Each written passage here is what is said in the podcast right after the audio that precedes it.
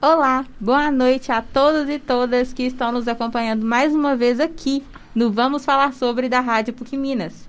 Seja bem-vindo ao meu, o seu, o nosso programa semanal. Hoje vamos falar sobre educação. Você já ouviu falar do Enem? Vai prestar a prova esse ano e está inseguro com algumas questões?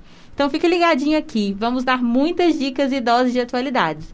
Letícia, fala pra gente o que você descobriu sobre o Enem. Pois é, Claire. Boa noite, colegas e ouvintes.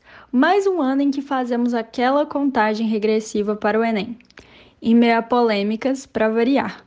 Em 2021, as provas acontecem nos dias 21 e 28 de novembro, no mesmo esquema de sempre. Agora, nesse final de semana, no primeiro dia, são aplicados os cadernos de linguagens, códigos e suas tecnologias, ciências humanas e suas tecnologias, e a tão temida redação.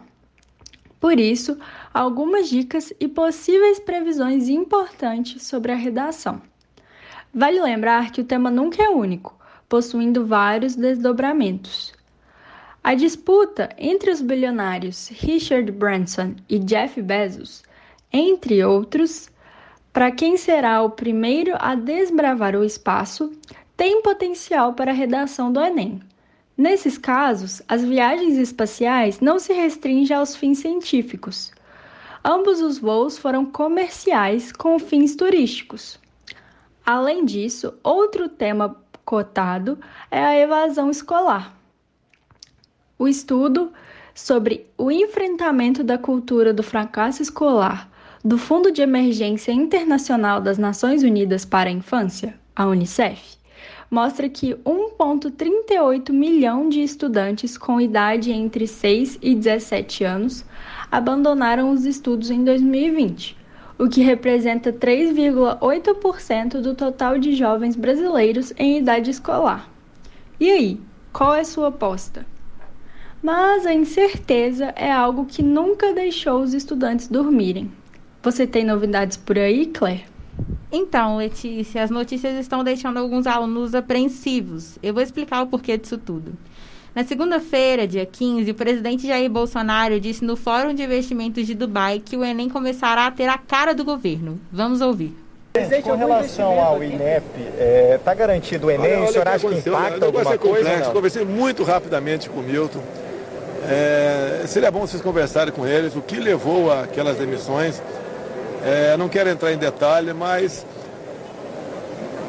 é um absurdo que se gastava com poucas pessoas lá. Um absurdo, tá? É inadmissível que aconteça. Então, é, o Milton é uma pessoa séria, responsável, é do ramo.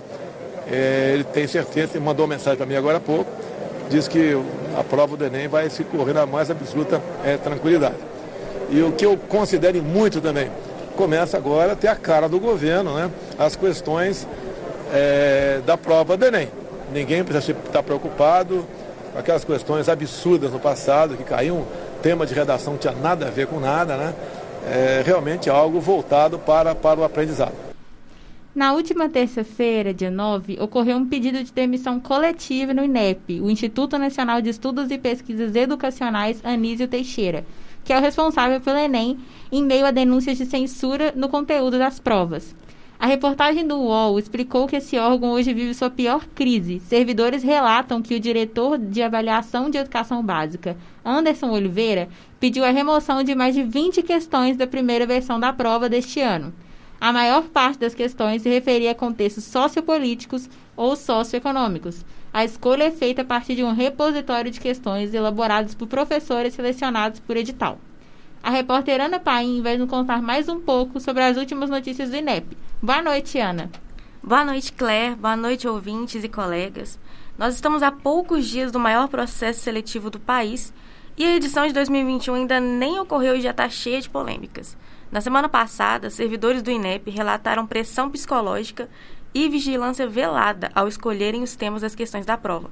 Eles não poderiam incomodar nem escolher assuntos que o presidente e seus aliados é, achassem ruim, que eles não gostassem. Diante disso, a presidente da Comissão da Educação da Câmara, Dorinha Rezende, afirmou nesta terça-feira em entrevista à Globo News que o ministro da Educação, Milton Ribeiro, será chamado para dar explicações ao colegiado sobre o Enem e a crise no Instituto Nacional de Estudos e Pesquisas Educacionais Anísio Teixeira, que elabora a prova. Agora vamos falar com Gabriel Paiva, que nos dará mais detalhes sobre o Enem 2021. É isso aí, Ana. Obrigado por passar a bola.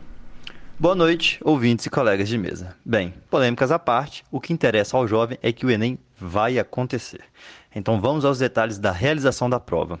Você, jovem, preste atenção aqui. A prova acontecerá em dois domingos, como tem sido praticado desde o Enem de 2017.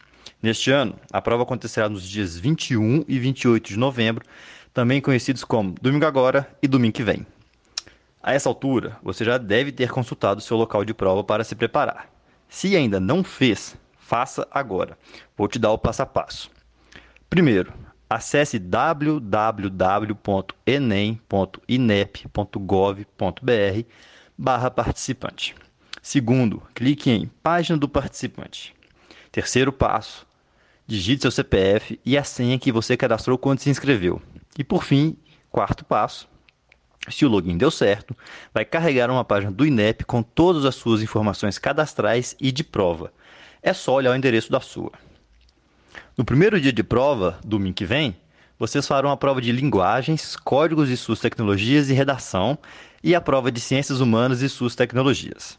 Já no outro domingo, o domingo do dia 28, a prova será de ciências da natureza e suas tecnologias e matemática e suas tecnologias. E aí, tá pronto para a prova? Estudou direitinho? Tá afiado nos temas atuais? Eles podem ser a sua chave para uma boa prova. O Vamos Falar Sobre deseja boa sorte a todos. Amanda tem mais dicas para nos passar. É com você, Amanda. Pois é, Gabriel. Agora que a galera já sabe sobre a parte burocrática do Enem e ganhou algumas dicas sobre o conteúdo, vou falar um pouquinho sobre o que fazer antes e durante o grande dia. É importante, em primeiro lugar, que você descanse a mente. Eu sei que é difícil não se sentir pilhado ou ansioso, mas não inventa de estudar na véspera da prova, porque isso mais atrapalha do que ajuda. Confie no que você já aprendeu e no seu preparo até aqui. O sábado é um dia para você relaxar, assistir algum filminho ou fazer algo que você gosta. Nada de rolê e nem de excessos, hein? Deixa isso para o dia 28, quando você sair da prova. Tente dormir o mais cedo possível. Uma no boa noite de sono fará diferença. Beba água, se alimente bem e dê preferência para comidinhas mais leves que você esteja acostumado a comer. Falando em comida, escolha bem o que você vai levar no dia da prova para repor as suas energias. E não esquece de levar uma garrafinha de água. Deixe os seus materiais no jeito e se liga no que é obrigatório levar caneta preta, daquelas transparentes, sua identidade e, claro, a máscara para garantir a segurança de todo mundo. Ah, e na hora de escolher o look, pense em algo confortável. Lembre que a prova dura no mínimo umas 3 horas e observe se o dia está mais frio ou se está calor. Espero que as nossas dicas ajudem vocês. Lembrem também que vocês são capazes e que no final tudo vai dar certo. Nós já passamos por isso e sabemos que é uma fase de cobranças e expectativas, mas ela também passa. Vocês são inteligentes e capazes. Boa prova para todos. E essa foi mais uma edição do Vamos Falar Sobre. Apresentação: Claire dos Santos, roteiro por Ana Paim, Gabriel Paiva, Letícia Souza e Amanda Pena, trabalhos técnicos por Alexandre Morato e coordenação por Getúlio Nuremberg. Boa noite, pessoal!